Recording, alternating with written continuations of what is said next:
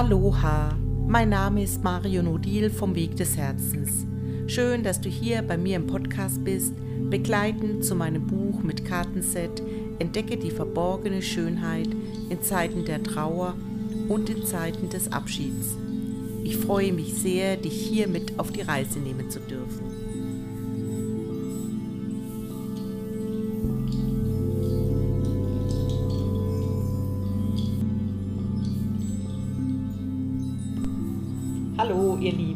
Heute sitzen wir wieder in der Küche bei mir und haben den lieben Joel als Gast hier und mit uns dabei ist wieder Vanessa. Und wir haben heute zum Thema Einsamkeit uns getroffen.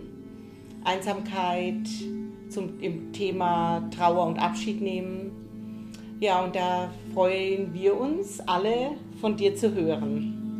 Ja, erstmal liebsten Dank für die Einladung. Ich bin selbst auch ein bisschen aufgeregt, weil was ist das erste Mal ein Podcast? Wann macht man denn schon äh, sowas mit? Von daher, danke für die neue Erfahrung. Ja, danke dir, Joel. Dazu darf ich noch sagen, Joel ist auch, äh, ich finde noch jung, sehr, sehr, jung. Ihr seid dasselbe Jahrgang, glaube ich. Gut aussehend, hast du vergessen. Ja, habe ich vergessen. Sieht man nämlich leider nicht. Genau. Gut. Ist nämlich ein echter Sportler, der hier sitzt. Und äh, erzählt vielleicht mal kurz, also Joels Works hat er gegründet, sich selbstständig gemacht vor, ich glaube schon vor fünf, sieben Jahren. F fünf Jahre, fünf genau, Jahre. genau. Genau. Genau, ja. Erzähl mal kurz von dir, vielleicht gerade was du jetzt im Moment machst. Mhm.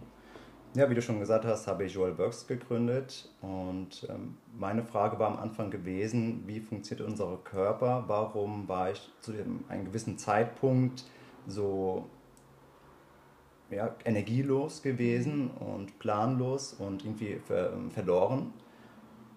Und das habe ich für mich nach und nach beantworten können und konnte aus dieser Energie, die ich dann da geschaffen habe, Joel Works gründen. Das ist eine Trainingsstätte für Menschen, die Lust dazu haben, sich weiterentwickeln zu wollen, weil sie merken, dass es einfach für sie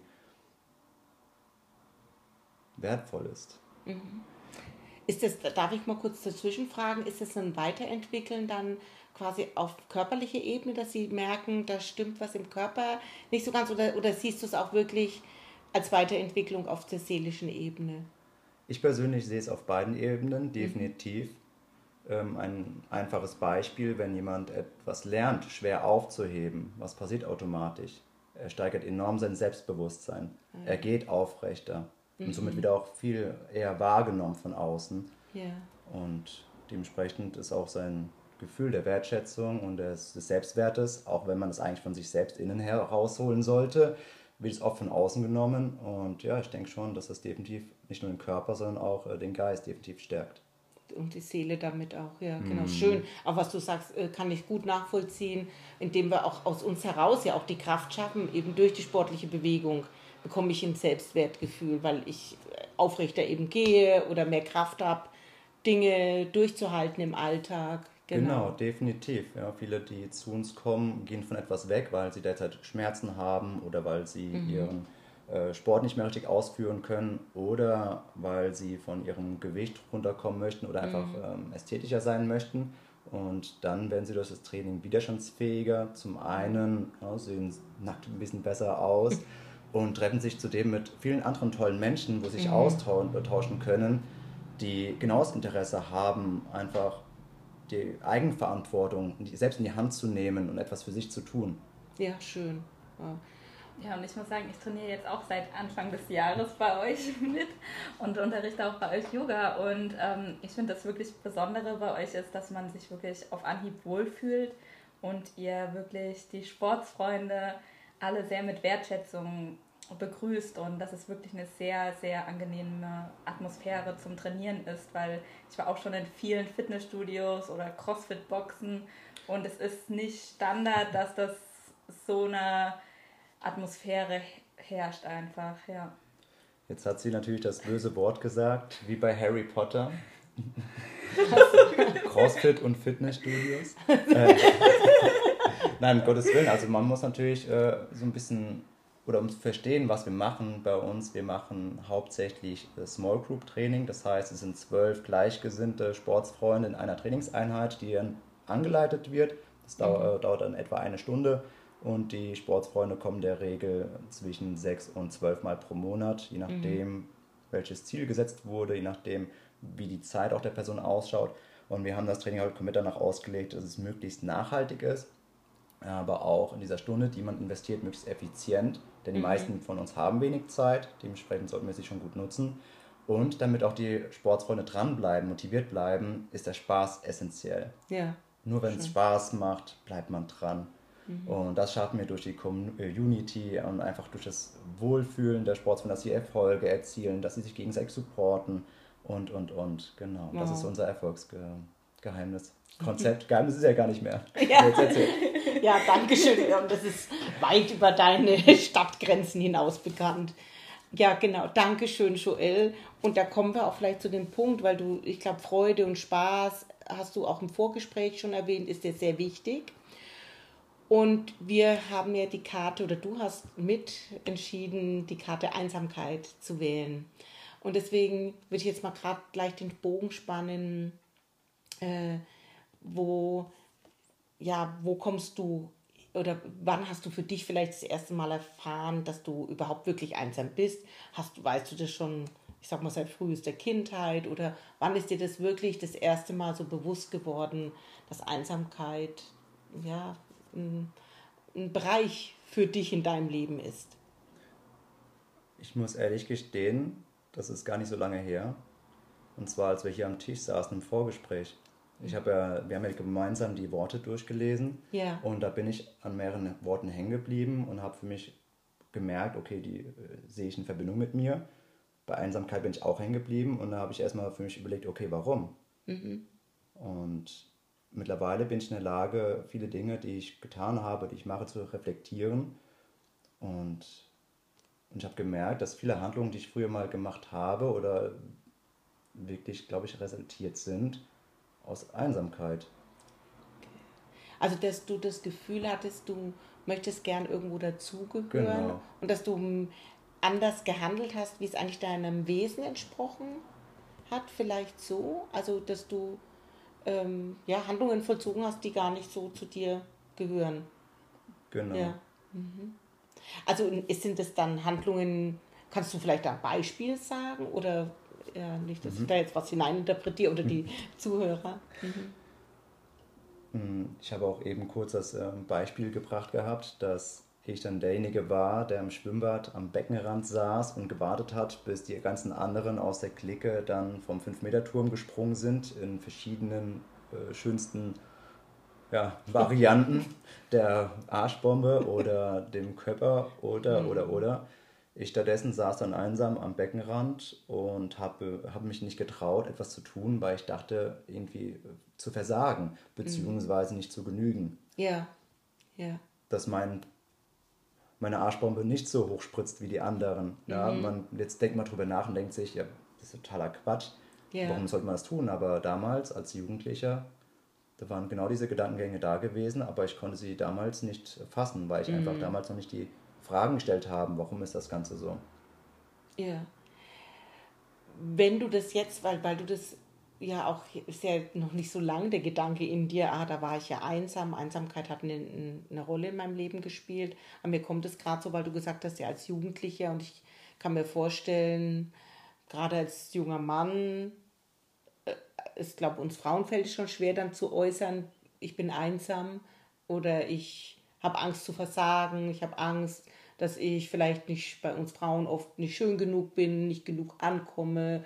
Ähm, wie würdest du vielleicht das heute sehen? Du hast ja selber zwei kleine Kinder, mhm. dass du die unterstützen könntest auch, dass das gar nicht so ähm, vielleicht ein großes Thema werden muss, weißt du, für die Kinder. Ich meine, wir wissen nicht, was, jetzt kannst du sie ja gut beschützen, jetzt kannst du mhm. ihnen, ihnen Halt geben, aber sie gehen ja auch in die Schule und haben, keine Ahnung, Kontakt zu anderen, die, da kannst du das vielleicht nicht ganz so äh, eingreifen oder hast vielleicht nicht mal ganz so die, bist nicht mehr so ganz nah dran an deinen Kindern. Hast du eine Idee, dass, äh, wie, wie du jetzt, also gerade auch, weil du gesagt hast, im Sport, ist Sport da vielleicht auch eine, eine Möglichkeit, ähm, eben ja, weil man vielleicht besser mit dem Körper in Kontakt ist, dass man einfach schon mehr über sich selber weiß? Oder, oder was gehört noch mit dazu, dass man Einsamkeit vielleicht nicht so tief erleben muss, wie dir das jetzt im Nachgang so bewusst wird? Mhm. Ich denke, was definitiv thematisiert werden sollte, ist äh, die Wertschätzung und dass man es wert ist. Man äh, bekommt ja in der Schule so viel beigebracht, aber ich finde das Wichtigste überhaupt ist, dass man lernt, dass man so wie man ist, perfekt ist. Mhm. Und genau das war das, was komplett gefehlt hatte. Ja. Und dementsprechend war auch genau das meine konstante Sorge, dass ich nicht perfekt bin, dass ich nicht äh, gut genug bin, dass ich versage da ich es auch in meinem Elternhaus selbst ein bisschen mitbekommen habe. Und das wiederum macht einen einsam, weil man sich nicht nach außen gibt und es erzählt ja. und darüber spricht. Stattdessen macht man alles mit sich selbst aus. Und, und dann wird es eigentlich größer fast noch, oder? Genau, es ist also so, als würdest du dann quasi in einem ganz leeren Raum stehen, dieser hm. wird immer größer und du bist quasi mit den Dingen, die dich gerade beschäftigen, alleine.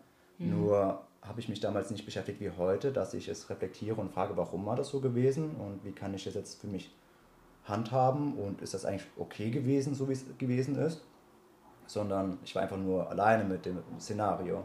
Ja. Und ich denke, was wir dementsprechend oder was ich meinen Kindern mit auf äh, den Weg geben möchte, ist, dass sie es konstant wert sind. Mhm. Schön. Ja. Egal in welcher Egal. Situation sie stecken oder auch wenn sie in Anführungszeichen Fehler gemacht haben, aber die gehören ja dazu, damit sie sich selbst erfahren, wer sie überhaupt sind. Genau. Schön, also das mit der Wertschätzung, das berührt mich sehr. Dankeschön, Joel. Mhm. Ja, und wir haben ja im, im Vorgespräch schon äh, einiges auch noch besprochen. Äh, ja, du bist ja schon dein Weg zu dem, was du jetzt machst, der war ja auch wirklich kein einfacher Weg. Und mir ist es sehr wichtig, wirklich zu transportieren, dass wir Abschied nehmen eben oder vielleicht auch Trauer empfinden können, ähm, wenn wir nicht unser Leben wirklich dem leben, was wir wirklich, was in uns wirklich ja als Potenzial in uns schlummert, wohnt, was, was wir der Welt zeigen wollen. Und das kann wirklich auch, dass wir Abschied nehmen davon, was vielleicht auch Eltern, also bei dir weiß ich es jetzt nicht, aber was Eltern vielleicht für uns so für Vorstellungen haben, wie unser Leben zu gehen hat, vielleicht einen sicheren Job. Ich meine, du bist jetzt auf dem Weg der, du gehst den Weg der Unsicherheit. Mhm. Gerade jetzt in, in diesem Jahr ist es schon sehr besonders, weil auch du, glaube ich, konntest ein paar Monate nicht wirklich arbeiten und hast dich gerade vergrößert. Also ähm, und ich finde es mutig, so junge Menschen, die sagen, okay, ich gehe weiter. Und du hast ja ganz anders mal angefangen, mit Schule eben dein Leben aufbauen zu wollen. Ich weiß nicht, wie bewusst das war, aber vielleicht erzählst du noch mal aus deiner Perspektive, ähm, wie du vielleicht in etwas hineingeschlittert bist oder vielleicht auch freiwillig gegangen bist und warum du den Weg gegangen bist. Ja, um das so den Zuhörern zu erklären. Ich versuche einfach mal ein bisschen zu erzählen, was alles so passiert ist in meinem kurzen Leben bislang. Ja, hm. sehr gut. Was letztendlich auch die Person ausmacht, die ich jetzt geworden bin. Mhm. Und wir haben ja schon eben kurz aufgezeigt gehabt, dass ich früher so also ein bisschen dieser einsame Typ war, der aber auf der, ich weiß nicht, ob ich auf der Suche gewesen bin, aber ich habe versucht, Anerkennung zu bekommen. Ähm, ich weiß nicht, ich glaube, so ein bisschen mittlerweile rückblickend kommt das daher. Mein Vater selbst ist auch selbstständig und er ist auch in dem, was er tut, sehr gut. Er hat einen sehr hohen Anspruch, jedoch hat er es nicht geschafft, mm, seinen sehr eigenen Anspruch Genüge zu kommen. Mhm. Er hatte Mitarbeiter gehabt, äh, die aber nicht lange gehalten hat, weil sie einfach diesen Anspruch, den er hatte, nicht nachkommen konnten. Hat stattdessen alles alleine gemacht und dachte, er muss für die Familie alles tun und tun und tun und machen und machen und machen und hat sich selbst verloren in dem. Ähm, was sich dann darin ausgedrückt hat, dass seine Sozialkontakte gar nicht mehr da gewesen sind. Und es ist einer der wichtigsten Faktoren auch in unserem Leben. Nicht nur, ja. dass wir mit uns selbst klarkommen, sondern auch, dass wir Freunde haben, Familie haben. Und er war quasi von morgens bis spät abends in der Werkstatt und hat sein Ding gemacht. Und zum Ende des Tages kam leider auch öfters ein bisschen mehr Alkohol hinzu. ähm, ich denke mal, ein bisschen zu verdrängen, was vielleicht so innerlich brodelt, mhm. um es ein bisschen abzudecken. Und ich glaube, auch er hatte so ein bisschen die Sorge gehabt, zu scheitern, für die mhm. Familie zu scheitern. Ich weiß, dass auch sein Vater ähm, ein stille, stiller Kämpfer gewesen ist. Mhm. Und dieses stiller Kämpfer sein, das hat er komplett mitgenommen. Mhm. Das heißt, jetzt tiefgründige Gespräche habe ich mit ihm nie gehabt oder Gespräche allgemein sind eher ziemlich rar. Mhm. Und letztendlich habe ich dann. Entschuldigung, ihr seid auch vier Kinder seid ihr, genau. hast du gesagt, ja. Genau. Ja. Mhm. Genau. genau. Also er hat schon eine, eine große Familie versorgen müssen. Ja, also äh, ja, ich, äh, wenn ich mal wirklich so dazwischen seid, durch meine Erfahrung jetzt hier auch so in meiner Arbeit, kann ich wirklich sagen, dass das für Männer wirklich, das wird oft unterschätzt, wie sehr sie sich verantwortlich fühlen, je mehr Kinder da sind, um wirklich das Geld dann äh, mhm. in Anführungszeichen zu schaffen äh, und äh, sie gar nicht wirklich mit sich selbst mehr in Kontakt sind. Aber diese Arbeit so mhm. machen, dass das alles gut läuft und das für die Familie machen wollen. Ja. Genau. Leider hat irgendwann der Körper nachgegeben, mhm. immer mehr und mehr. Und das hat sich dann darin ausgewirkt, dass natürlich dann viel Frust da gewesen ist und Spannung auch zwischen meinen Eltern. Mhm. Und dann kamen noch andere Dinge hinzu, wie äh, die Großeltern, ja. äh, die Schwester meiner Mama, die auch Suizid begangen hat. Mhm. Das heißt, meine Mama hat dann sehr, sehr viel getragen und kompensiert, was bei meinem Vater auch gerade nicht so gut lief und was allgemein nicht so gut lief. Und irgendwann ging es ihr auch nicht mehr gut. Ja. Und mhm. was ist passiert? Mein Vater, ich vermute, ich weiß es nicht, hat sich wahrscheinlich auch darüber dann wieder den Kopf gemacht, dass er Vielleicht wollte er was, wusste was abnehmen auch und hat aber dadurch vielleicht noch mehr durch wenig sprechen oder wenig sich helfen lassen ja. als sich selber. Aber auch von euch selbst ja ähm, äh, sich isoliert. Es kommt mir fast genau. wie ein bisschen genau. isoliert vor. Ja. ja. Und ich denke, mhm. das war so das Grundding, warum ich dann oft so gehandelt habe, wie ich gehandelt habe. Mhm. Aber wenn wir jetzt mal einfach mal ähm, weitergehen nach der Realschule, ich habe recht gut abgeschlossen. Es war so der kleine, brave Schüler, der vorne saß, der Liebling aller Lehrer, weil er halt mitgemacht hat, aber jetzt nicht zu viel, nicht dieser kleine, was heißt Streber, finde ich jetzt mittlerweile ein schlimmes Wort, aber mhm. Es lief halt recht mhm. gut. Und ich war auch in der Schule so ein Mitläufer, weil ich war halt der gute Sportler gewesen und dann ist man immer so ein bisschen, da gehört man ja so ein bisschen dazu, mhm. immer so ein bisschen mitgelaufen. Danach bin ich äh, gewechselt auf, äh, von der Realschule auf ein Gymnasium. Leider war der Leistungsstand einfach zu groß von der mhm. Realschule zum Sprung zum Gymnasium, ähm, dass ich theoretisch hätte viel aufholen müssen. Mhm. Aber mir war es wichtiger in diesem Moment, in diesem Alter einfach dazu zu gehören. Ja. Ja. Mhm. Das heißt, wurde natürlich dann viel ausprobiert. Man geht auf Partys nicht nur einmal, sondern zwei, dreimal in der Woche und, und, und. Und äh, dem Schulischen kommt man nicht so hinterher. Mhm. okay. Ich habe dann auch mehreren Hochzeiten äh, getanzt. Äh, durch meinen Fußball hatte ich nämlich nicht nur den Freundeskreis Ach. aus der neuen Schule, sondern auch aus der alten Schule und dann noch in der äh, Bad Sobernheimer Schule, wo ihr auch zu Hause seid. Mhm, ja. Und äh, so kam es dann auch öfters, dass ich mal entschuldigt gefehlt habe und dann auch unter anderem mich als russischen Austauschschüler in der Bottenheimer Schule ausgegeben habe. Was auch immer wieder kurios und lustig war. Anscheinend waren wir doch sehr glaubhaft mit dem, was wir taten. Irgendwann äh, wurde ich natürlich rausgeschmissen, aber das, da vergingen, glaube ich, vier Tage, bis das dann so weit kam. Aber auch da aber auch genau in dieser Zeit war genau das Gleiche. Ich bin in die Schule gefahren und habe jedes Mal gehofft, oh, hoffentlich fährt jetzt der Bus einfach in den Graben, baut einen Unfall und wow. dann habe ich einfach ein bisschen Pause von dem, was gerade passiert. Okay. Denn das äh, Dazugehören, aber in der Schule zu versagen, mhm. hat dann schon sehr frustriert. Vor allem haben meine Eltern bis dahin noch nicht gar nicht gewusst, wie steht es eigentlich mit mir in der Schule, weil ich alles für mich ausgemacht habe. Mhm. Du hast auch nicht quasi wirklich rausgelassen aus dir. Genau. Was, oh Gott, da habe ich ein Problem. Exakt. Ich weiß nicht weiter. Genau. Mhm. Also meine Mama, die ist natürlich sehr liebenswert und sie fragt auch immer nach, mhm. aber ich wollte mich nicht öffnen. Ja. Ich war einfach nicht bereit genug dafür, mhm. mich zu öffnen. Mhm. Schön, dass du das so Schwäche erwähnst, dass auch vielleicht für Eltern gut zu hören, dass es eben nicht nur am liebevollen Nachfragen liegt, sondern wenn jemand tatsächlich wirklich nicht bereit ist, sich zu öffnen, dass es einfach auch tatsächlich gar nicht geht. Genau. Also begleiten, liebevoll begleiten, das ist super wichtig, aber äh, dass wir auch einen Ort schaffen, wo wir uns eben, also diesen Druck mal bewusst machen. Ich danke dir, dass du es wirklich so offen erzählst, Joel. Es berührt mich super, weil ich glaube, ganz viele Kinder so in die Schule gehen, also so mit diesem Gedanken, fährt der Bus in den mhm. Graben, dann gar nicht, ich will sterben, sondern ich brauche einfach mal eine Pause, auch von vielleicht von dem stressigen Leben, das ich außerhalb der Schule ja, führe. Genau. und dann auch von der Schule und von allem brauche ich mal Pause. Ja, genau. Mhm. Also Dankeschön für diese Offenheit, ja. Mhm. Ja, das Ganze lief bis zu einem Punkt, es war kurz vor Ende der 11. Klasse da hat der Mathelehrer bei uns zu Hause angerufen und hat dann nach mir gefragt, ob es mir denn nicht gut ginge, ob ich krank bin.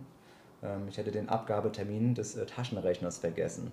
Oh. Beziehungsweise ist er noch nicht zurückgekommen. Und meine Mutter war sehr verblüfft, von wegen, er ist nicht zu Hause, er müsste in der Schule sein. Aber in diesem Moment war ich tatsächlich in Bad Sobernheim als russischer Austauschschüler unterwegs gewesen. ähm, also ich meine, heute kann man drüber lachen, oh Gott, ich kann deine Mutter verstehen, ja. Das heißt, natürlich kam die ein bisschen ins Gespräch und hat auch gesagt, in Mathe-Leistung, dass ich da auf einer ähm, 5 stehe, eher Richtung Tendenz zu einer 6. Mhm. Und ja, dann kam ich natürlich nach Hause und da war erstmal ein großes äh, Chaos. Ich meine, es war ja auch vollkommen okay, mhm. ja. dass mhm. das so gewesen ist. Aber natürlich war es für mich dann direkt so, okay, jetzt habe ich wirklich versagt, weil mhm. ich habe dem nicht ja, genügt, ich habe es nicht geschafft. Weißt du, was dein, an dem Versagen wirklich schlimm war? War das das Versagen, dass du das öffentlich in der Schule oder war es auch vielleicht das Versagen Einzug oder was das jetzt für deine Mutter sichtbar war? Oder war das auch schlimm oder? Hm. Ähm, das ist eine gute Frage. Glaube, gegenüber den anderen war es mir eigentlich relativ egal, aber mhm. ich glaube, gegenüber meiner Mutter war es nicht mhm. egal. Mhm. Also das spüre ich nämlich gerade so, dass es mhm. so, ja, sehr interessant. Weißt du dann, wie du ihr gegenüber eigentlich reagiert hast? Warst du dann da, konntest du dich öffnen, dass es eben wirklich ganz schlimm ist für dich, jetzt da zu versagen? Oder war es da auch noch so ein bisschen... Dieses äh, Öffnen, das mhm kommt jetzt erst so Mitte 20, mhm. weil ich mich mit der Thematik mit mir selbst auseinandergesetzt habe, immer mehr und mehr und immer mehr mich äh, Fragen gestellt habe, die ich vorher nie gestellt habe. Okay. Ich meine, alleine, dass ich eben allein durch das Wort mir zum ersten Mal die Frage gestellt habe, ob ich einsam gewesen bin. Ja. Mhm. Und mhm. plötzlich kommen so verschiedene Dinge auf und denkst du, ja, mhm. war ich, aber ich vorher habe ich es nicht verstanden. Ja, genau, okay also mir, kommt so eine Theorie, vielleicht ist auch nur eine Theorie, dass wir auch eine Gesellschaft sind. Ich meine, jetzt durch unsere besondere Situation, wir sind alle hinter unserer Maske und vielleicht wird dann die Einsamkeit, die alle tief in uns drinnen ist, auch noch nach außen gebracht, wirklich so ein Ausdruck, weil es ja weltweit, ja, es, mhm. macht ja jetzt irgendwie nicht Gehalt von irgendeiner Grenze schweifen wir jetzt gerade ab. Ich würde dich gerne jetzt nochmal bitten, wirklich, ich habe dich jetzt ein bisschen rausgebracht, aber ich würde nochmal bitten, dass du da nochmal weitergehst. Dann kam Schule und dann war, glaube ich, ähm, ja, ging es ja mit der Schule weiter, wie es dann genau. weitergeht. Genau. Ähm, ich habe ja schon gesagt, das war kurz vor Ende. Nochmal ein Stückchen danach, ein kleines Stückchen danach, waren meine Eltern weg gewesen und ich habe dann nochmal eine richtig große Party gefeiert bei uns zu Hause, als meine Eltern weg waren. Ähm, ich glaube, es war der Muttertag. Oh. Äh, die Party ist auch recht gut eskaliert. Ich werde sie nicht missen, weil es doch sehr äh, schön gewesen ist. Okay. weil man doch dann irgendwie, man hat sich in diesem Moment dazugehörig gefühlt, weil alles sind gekommen zu dir nach Hause, weil du sie eingeladen hast. Ah, okay. Mhm.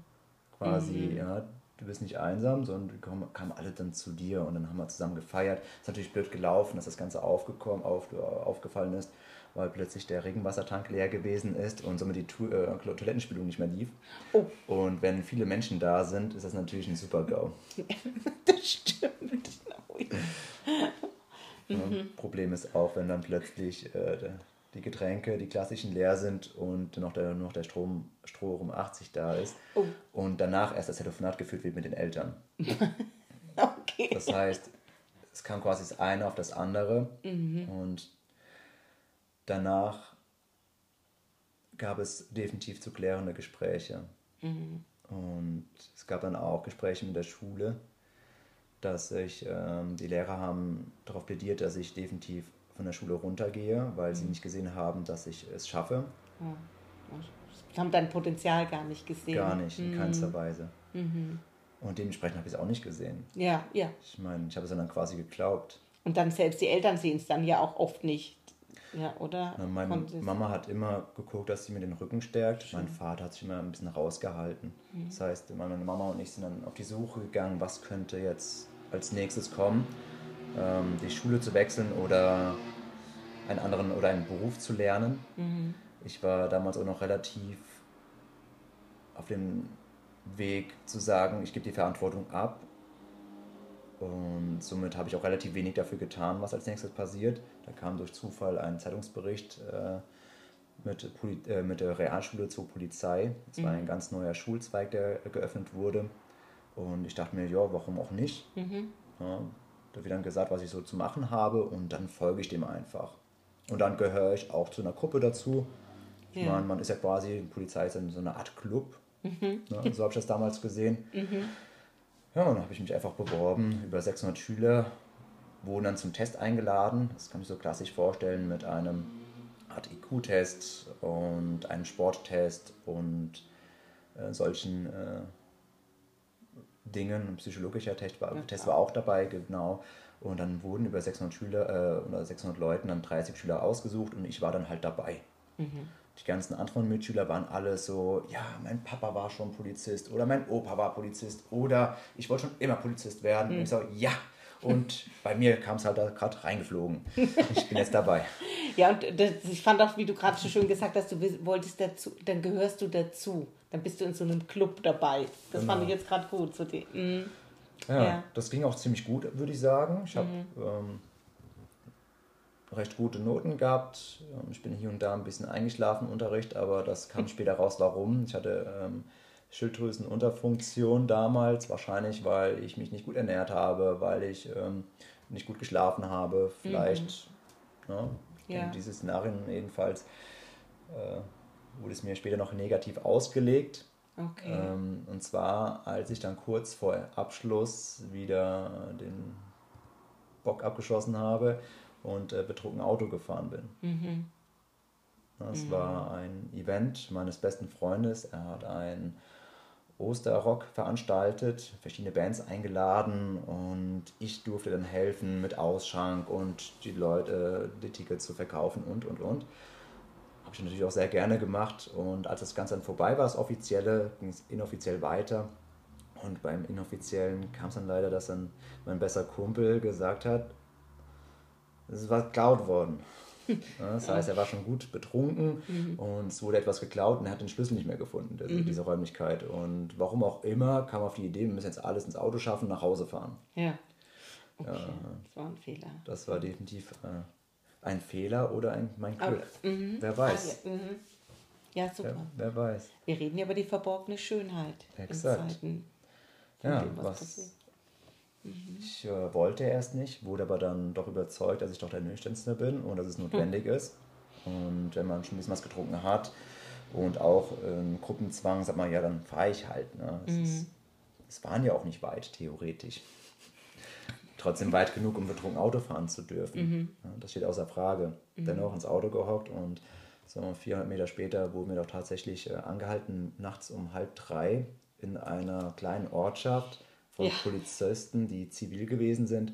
Also da ist die Frage, hat mein Schicksal wirklich es gut mit mir gemeint, mhm. um äh, diesen Weg des, äh, der Polizeikarriere doch zu stoppen. Ja, ja, äh, ja, da war was Größeres mit dem Spiel. Glaube ich schon, ja. Mhm. Ja, jedenfalls wurde ich dann äh, getestet und hatte auch über 1,1 Promille. Das bedeutet, es ist eine Straftat und wenn man eine Straftat begeht, fliegt man direkt aus der Polizei raus. Direkt. Okay. Direkt, genau. Mhm. Ähm, Also konntest die Prüfung dann nicht machen, die Hm, Ich du durfte noch mein Fachabitur fertig machen, Ja. aber mir wurde es dann verwehrt, auf den Hahn zu gehen. Mhm. Ähm, das Interessante war, ich war dann auch äh, beim Ordnungsamt gewesen, ähm, bei dem, dem Jugendamt und die haben dann erstmal überprüft, ob ich als Jugendstraf, äh, als Jugendlicher gestraft wird oder als Erwachsener. Mhm. Und wir hatten ein gutes Gespräch gehabt und dann hat er gesagt, ja, Pizza, eigentlich sind Sie eher als Erwachsener zu sehen, aber ich werde Sie jetzt als Jugendlicher betiteln, denn dann ist es keine Straftat mehr, sondern eine Ordnungswidrigkeit. Ja, Und dann könnte ich nochmal schauen, dass ich zur Polizei reinkomme. okay. Also hast du einen, einen sehr netten Menschen Definitiv. ja, Definitiv. Ja. Und dann kam das Thema mit dem im Unterricht einschlafen. Okay. Das wurde mir dann negativ ausgelegt und da hat dann schon die Lehrer dagegen gesprochen, die Lehrer, die äh, schon Polizisten gewesen sind, die haben dementsprechend äh, nicht für mich ausgesprochen. Und dann habe ich mit einem Schnitt von 1,7, in Englisch hatte ich eine 5 gehabt. Dieser, diese Abschlussprüfung war mir dann egal. Aber wie wir vorhin schon festgestellt haben, du kannst sehr gut Englisch, die Worte fehlen mir. Genau. Kleiner Insider. Ja. Ja, und dann, ja, und dann war das mit der Polizei schon wieder Geschichte und dann schon wieder stand ich da lost und schon wieder habe ich versagt. ja. Okay. Und das war natürlich dann schon Und, und wie ging es dir dann? Also kannst du das so im Rückblick sagen? Also war das wirklich so ein Tiefpunkt dann äh, jetzt in deinem Leben oder Das hast du es gleich verwandeln können? Tiefpunkt war es nicht, der tiefere kam erst später. Kam noch später. Mhm. Okay, dann weiter. Joel. Ähm, mein bester Kumpel, dessen Vater hat in einem Fitnessstudio trainiert und hat dann bei dem Chef nachgefragt, ob ich denn ein Praktikum machen könnte, denn für mein Fachabitur äh, benötigt man ein Praktikum einer gewissen Zeit und mir stand, oder mir hat noch ein bisschen was gefehlt, drei Monate. Und dann habe ich äh, dieses Praktikum dort gestartet. Und äh, ich habe wohl gut überzeugt und konnte danach ein duales Studium anfangen. Ja, da begann dann meine, mein neues Kapitel. Ich habe Fitnessökonomie studiert, dual. Und man kann sich vorstellen, wenn man das Ganze studiert, ist die Wahrscheinlichkeit sehr hoch, dass man sehr viel ausgenutzt wird, sehr viel arbeitet, sehr viel verkaufen muss, Dinge, hinter denen man nicht steht und somit nicht wirklich viel Freude daran findet und nicht glücklich wird. Man arbeitet mit vielen Menschen, die eigentlich gar keine Lust haben, etwas zu bewirken, etwas zu machen. Sie saugen dir die Energie aus dem Körper raus und dann kommt der Chef von hinten und sagt, die Zahlen stimmen nicht, warum stimmen die nicht, warum verkauft ihr nicht genug? Wow. Während man sehr viele Stunden äh, ne, schrubbt. Ich hatte dennoch, ähm, ich habe studiert äh, mit 52 Stunden die Woche. Ähm, Plus äh, Plus Studium dann? Plus ja? Plus Studium, Studium. genau. Ja, Plus also, Studium, es war, es war sehr hart gewesen, aber ich wollte nicht mal versagen, also habe ich es durchgezogen. Mhm. Bis zum bitteren Ende. Als ich dann fertig war, war das finanziell dann wenigstens mal okay gewesen. Ich habe trotzdem weiter, ich habe dann dort weitergearbeitet. Ähm, hatte jedoch so einen Puffer, eine Sache, die das Ganze so ein bisschen gut wettgemacht hat. Und zwar habe ich Fußball gespielt. Ja. Leidenschaftlich. Es war einfach so mein, mein Ventil. Mhm. Ja, mit den Leuten zusammen, da konnte ich zeigen, was ich drauf habe. Ich war sehr schnell gewesen, technisch nicht so super gut, aber ich war super schnell in den unteren Klassen. Das ist schon die halbe Miete. Okay. Ja, die äh, Zeitung hat schon geschrieben, der Flügelflitzer Pizza. Oh, Genau. schön. Also, ja, ich habe sie geliebt. Diese. Naja, jedenfalls äh, war ich aber dadurch, dass ich so schnell gewesen bin, Mhm. ständig verletzt. Denn was macht der Abwehrspieler, wenn man super schnell ist? Er grätscht Wird rein, er Mhm. haut voll rein auf die Knochen. Und dementsprechend kam ich öfters auf die Arbeit und konnte nicht laufen. Okay. Und irgendwann hat dann mein Chef zu mir gesagt, mein Ex-Chef, entweder Job oder Fußball. Okay. Ich habe dann Fußball aufgehört, mein Ventil war weg und dann bin ich körperlich zusammengebrochen. Also körperlich zusammengebrochen. Wie war das? Also wie hat sich das ausgewirkt bei dir? Mein Körper wurde immer müder und müder. Ähm, ich wurde immer trauriger. Ich habe gemerkt, ich habe jetzt zwar etwas studiert, aber irgendwie habe ich keine Zukunftsaussichten. Ich war auch beim, bei der Arbeitsagentur gewesen, habe gefragt, wie kann ich weitermachen? Was, was wäre jetzt für Möglichkeiten da? Und sie sagten mir nur, jetzt machen Sie erstmal Ihren Job. Okay. Und ähm, Und diese Müdigkeit, weil du vorhin auch von der Müdigkeit schon gesprochen hast, wurde das dann auch mal festgestellt, dass du dann mal mit den Schilddrüsen oder war das schon vorher? Das wurde in der Tat dann erst festgestellt. Ah, okay. Mhm. Ja, das war natürlich eine Sache, ein Ding, was noch mitgeschwungen hat, aber die Müdigkeit war eher, ich wollte nicht mehr. Mhm. Ich war einfach äh, totunglücklich mit dem, was Mhm. gerade da gewesen ist. Mhm. Also ich wusste ganz klar, das ist nicht mein Weg. Ja. Ich stehe nicht hinter dem, was dort gemacht wird. Und wenn man jeden Tag dahin fährt und das macht, was man echt nicht machen möchte, das ist sehr frustrierend. Und wenn man kein Ventil mehr hat, wo man quasi diesen ganzen Druck, den man bekommt, weil das Geschäft nicht gut läuft, Ja. weil die Zahlen nicht stimmen, und dann macht man ja auch etwas, was einem nicht gefällt und die Energie gibt, kommt nicht wieder zurück von den Leuten, Ja. dann ist es wirklich, ja, mein Körper Ja. dann schla äh, schlapp gemacht. Schlapp dahingehend, dass ich drei Monate äh, krankgeschrieben gewesen bin, Oh. Weil ich meinen äh, Körper einfach nicht mehr unter Griff hatte. Also Mhm. diejenigen, die schon mal, äh, Hm. also depressiv war es noch nicht, aber mein Arzt sagte, es sei kurz davor. Letzten Endes weiß ich es nicht. Also wir haben ja kurz im Vorgespräch, wir, ähm, wir müssen dir es ja nicht in Einzelheit erzählen, aber im Grunde ist es so eine Reaktion des Körpers, was auch bei einem, wenn jemand plötzlich verstirbt oder eine plötzliche Trennung erlebt, also ein, wie ein Schock, hat es sich bei dir ausgewirkt im Körper. Also so können sich das vielleicht auch die Menschen vorstellen, den K- Körper im wahrsten Sinne des Wortes wirklich nicht mehr unter Kontrolle zu haben. Ja, Genau. Also man könnte es auch weiter vertiefen, ja, wie das Ganze dann sich ausgewirkt hat. Ähm, Ich selbst habe für mich aber entschieden, das jetzt äh, für mich dann äh, zu behalten, aber ich kann auf Ja. jeden Fall sagen, es war definitiv nicht angenehm ja, ja, und maximal auch peinlich berührt und Mhm. überhaupt einfach diese Kontrolle zu verlieren, das, ähm, ja, das ist einfach, dass sowas passieren kann. ja. Ja, ist, wa- äh, weil es halt was ganz Intimes auch war. Also, ja, genau. Und ich kann das super verstehen. Ja. Mhm. So ungefähr fühlen sie, ich sag, wirf es nur mal kurz ein, wenn vielleicht auch andere das hören. Also wie in, in der Trauer, vielleicht wirklich im Supermarkt, man steht da, im Eingangsbereich ist mir auch passiert und ich sagt nur jemand Hallo und ich breche in Tränen aus und kann aber weder vorwärts, rückwärts, seitwärts, ich kann mich nicht mal mehr bewegen.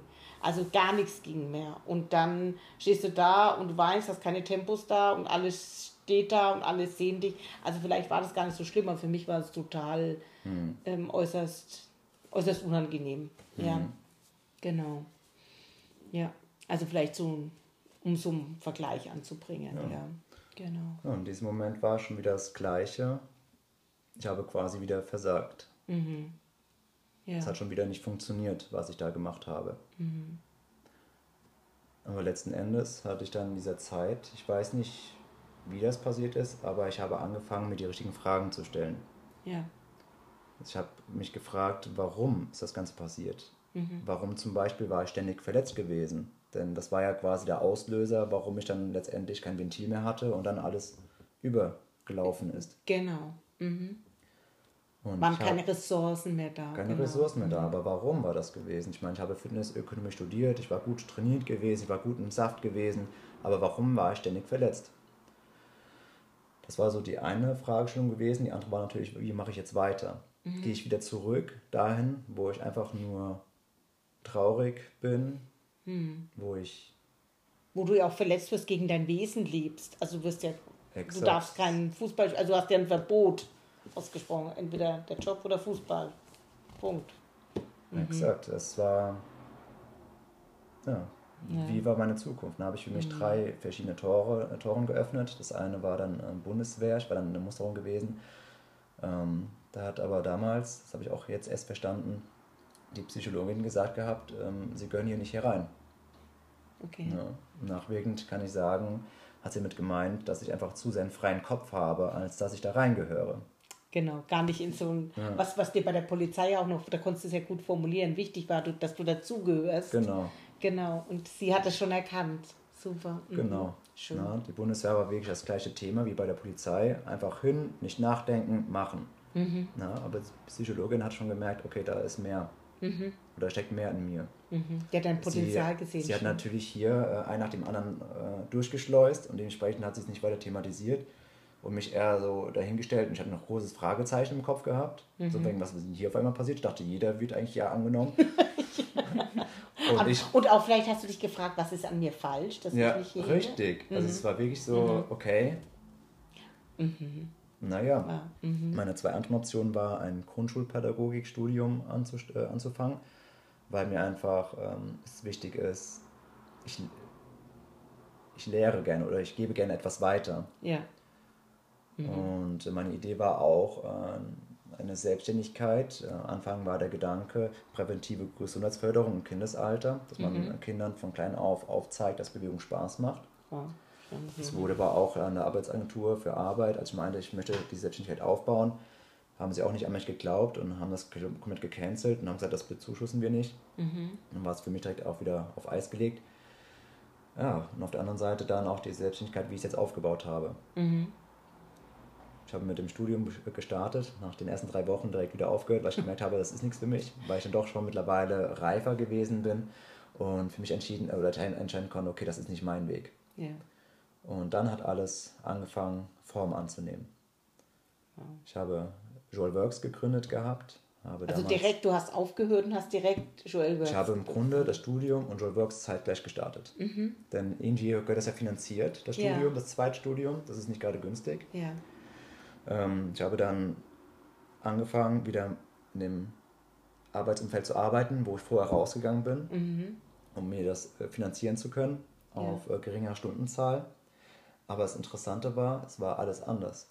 Denn ich wusste jetzt, warum ich das Ganze mache. Wow. Mhm. Genau. Das heißt, diese ganzen negativen Umfeld, das konnte ich mit mir plötzlich absorbieren, Ja. weil ich wusste, ich habe ein größeres Ziel. Ja. Mhm. Genau. Sehr schön, dass du das sagst. Ja. Und ja, ich habe dann angefangen, das Studium zu starten, meine Selbstständigkeit zu starten. Das Studium habe ich dann nach drei Wochen wieder aufgehört.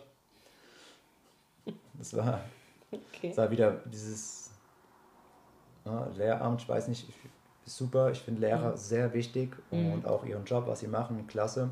Aber für mich hat es einfach nicht gepasst. Ja. Weil ich wurde, glaube ich, wieder so ein bisschen in eine Form reingepresst. Denn Genau. man hat ja seinen Lehrplan.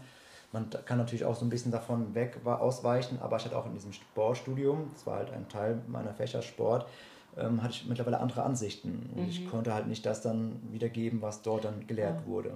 Ja. So. Mhm. Und dann habe ich für mich entschieden, damit wieder aufzuhören und habe dann meinen maximalen Fokus auf Joel Works gelegt. Auf die Firma, die ich vor Jahren, dann fünf Jahren jetzt gegründet hatte, ja.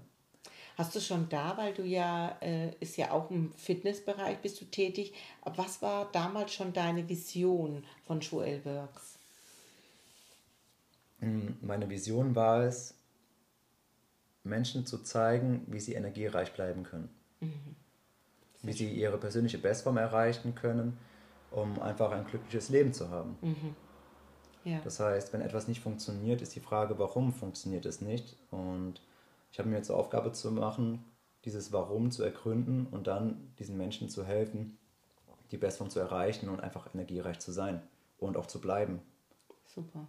Und das machst du über Sport oder gibt äh, gibt es auch so, dass ihr Ernährungstipps äh, für Menschen äh, so in, in eurem Packet habt? so. Wir haben über die Jahre dann ein System entwickelt, das nennt sich echt einfach erfolgreich. Und das beinhaltet drei Schlüsselfaktoren, und zwar echt essen, einfach schlafen und erfolgreich trainieren. Ah, Und das sind quasi die drei Elemente, die den Körper fit halten und leistungsfähig halten. Es geht nicht darum, dass man schwere Gewichte stemmt, sondern es geht einfach nur darum, dass man in den Tag reingeht und einfach energiereich ist. Ja. Dass man Lust aufs Leben hat. Sehr schön. Mhm. Sehr schön. Und die eine sich schon morgens auf den Abend freut, dass man Exakt. wieder auf die Couch kommt. Genau. Ja. Das heißt, ich habe ähm, aufschlüsseln können, warum war ich ständig verletzt Mhm. und bin mittlerweile leistungsfähiger als eh und je und kann genau das jetzt an andere, andere Menschen weitergeben. Ja. Und es kommen Menschen zu mir, die genau das Interesse haben wie ich, besser werden zu wollen. Für das eigene, aber auch für das Gemeinwohl.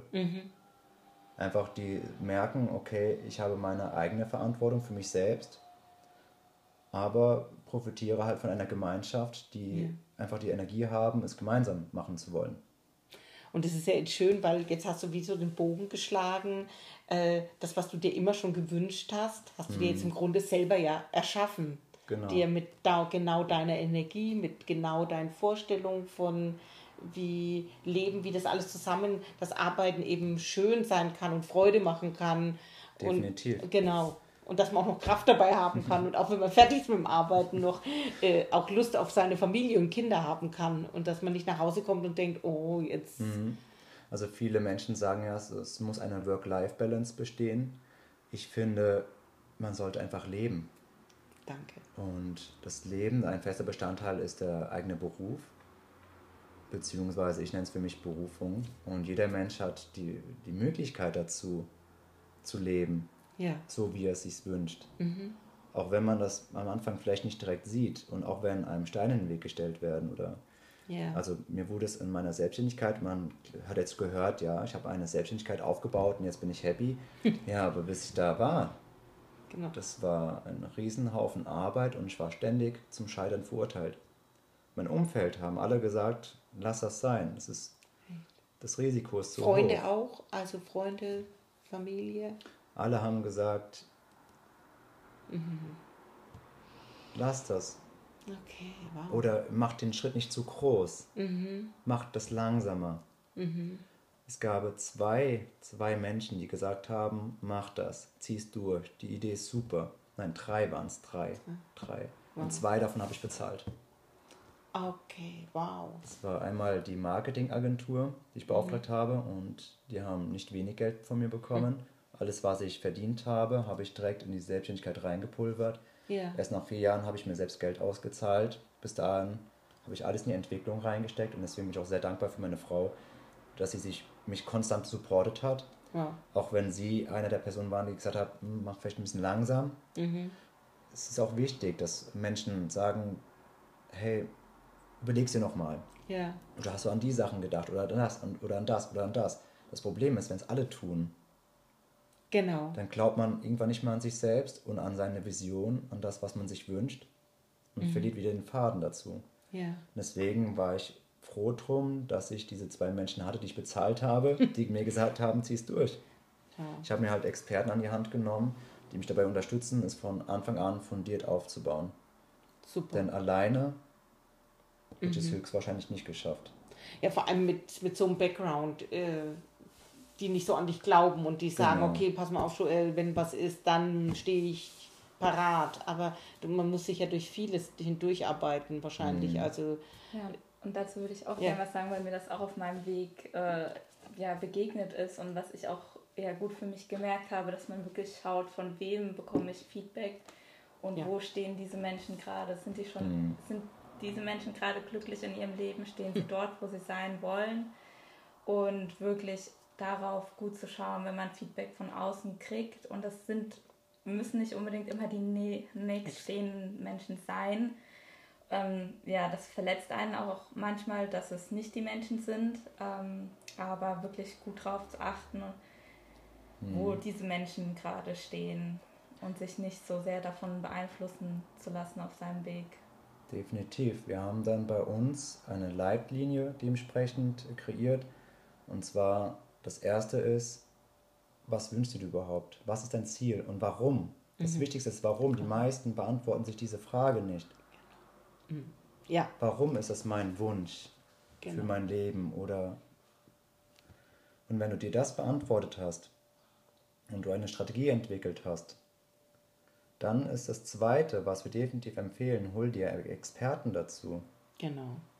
Denn Ja. du kannst theoretisch alles machen. Ja, das Wissen existiert in Mhm. Google. Mittlerweile haben wir eine Suchmaschine, die äh, uns das ganze Wissen der Welt rüberbringt. Das Ding ist nur, alleine dann zu skalieren, was ist für mich wirklich wichtig, was nicht. Genau. Was ist richtig, was nicht, was sind Ha- Halbwahrheiten. Mhm. Es würde auch viel zu lang dauern, alles selbst so, rauszusuchen. genau.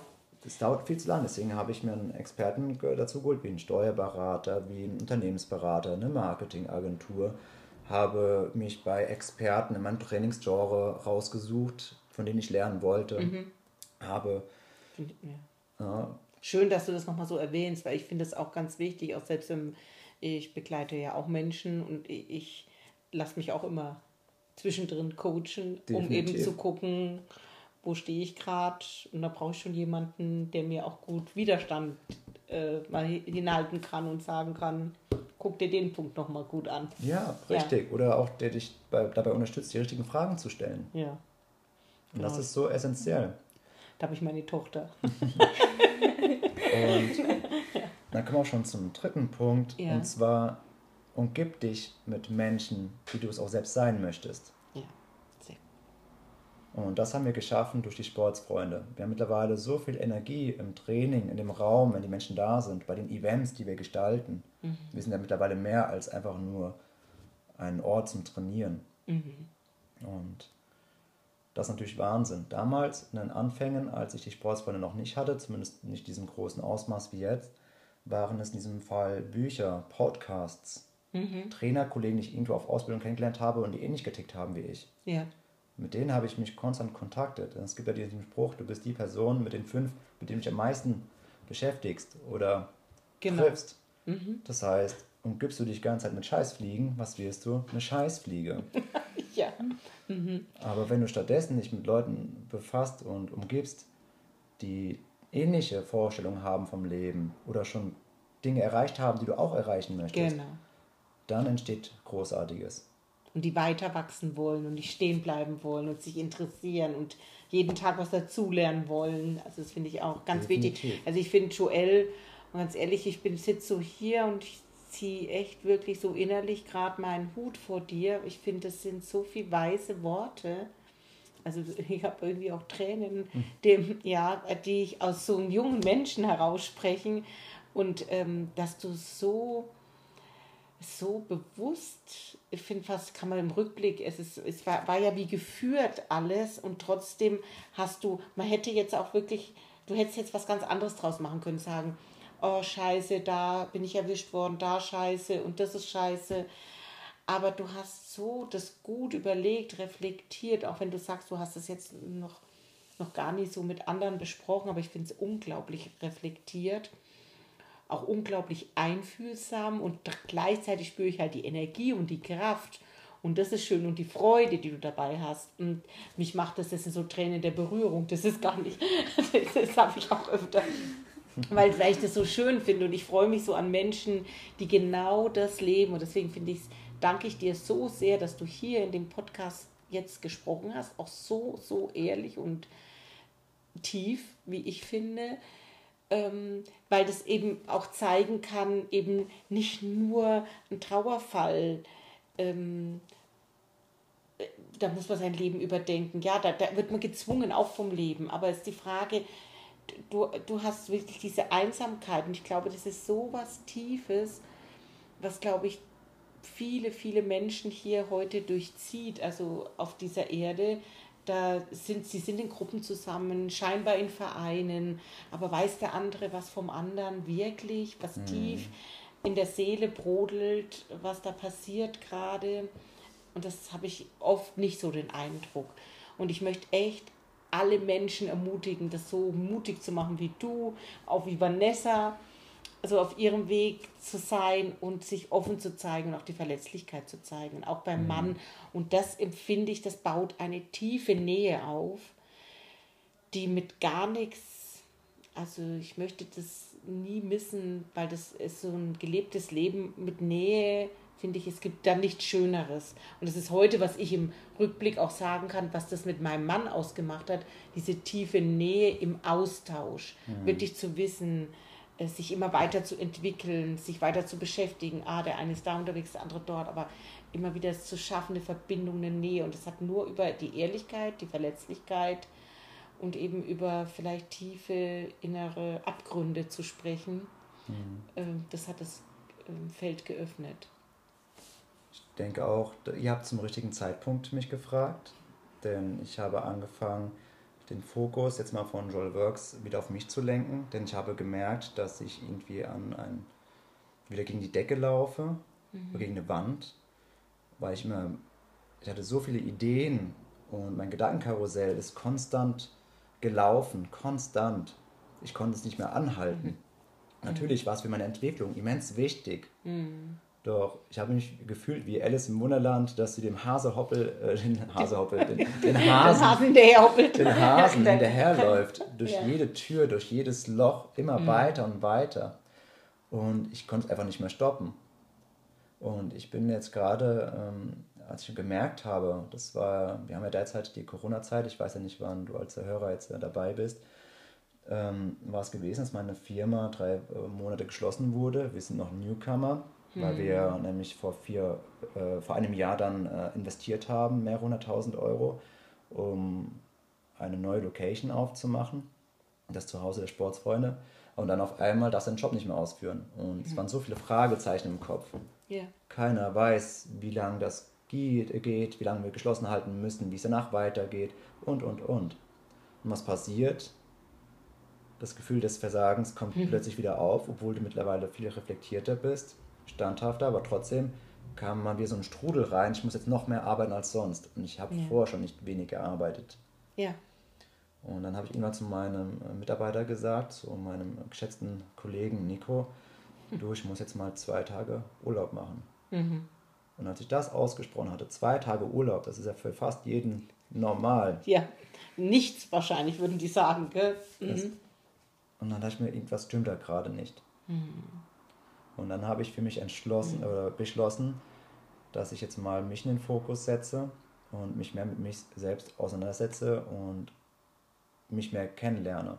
Ja. Und wow. was ich halt merke, es hört nie auf. Und darauf freue ich mich, dass man, sich immer, dass man sich immer weiter kennenlernen kann. Und ja.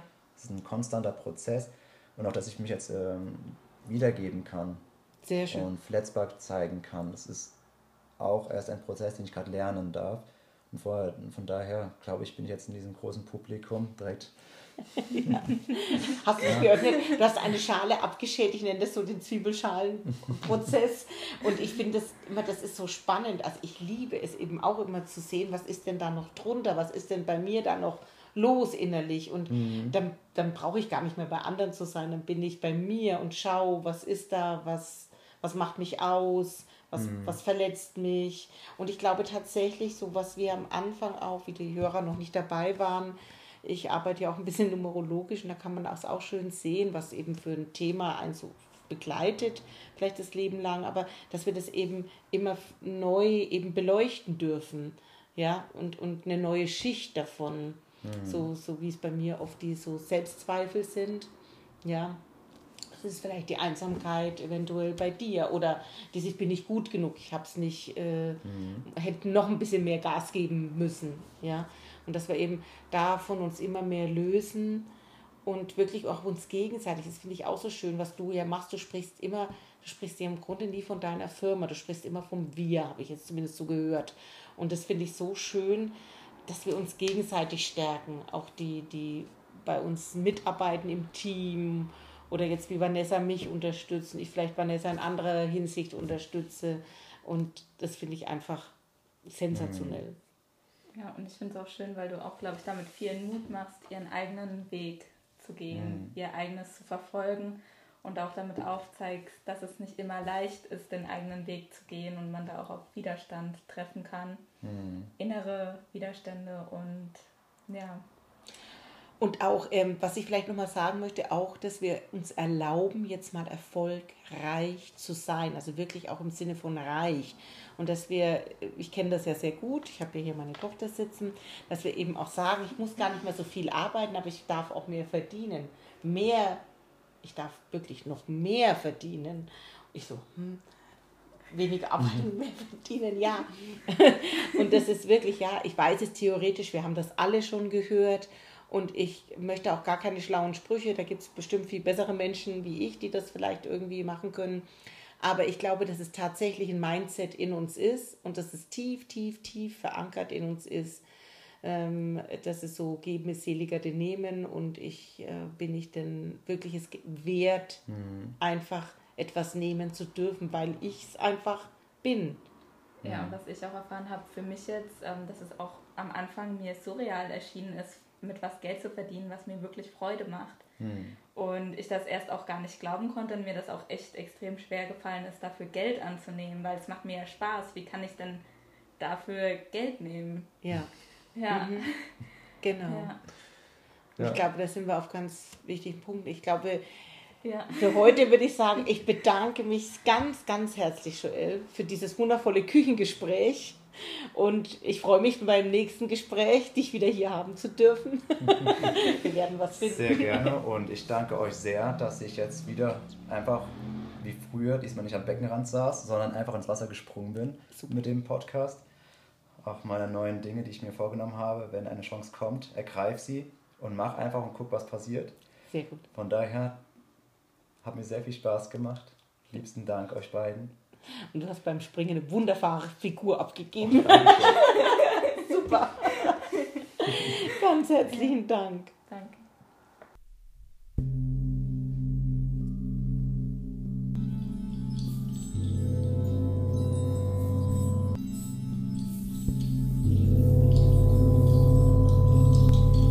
Danke für dein offenes Zuhören. Danke dafür, dass du das Gehörte in dir bewegst zu deiner Zeit mit deinen Erkenntnissen und mit deinen Worten nach außen trägst.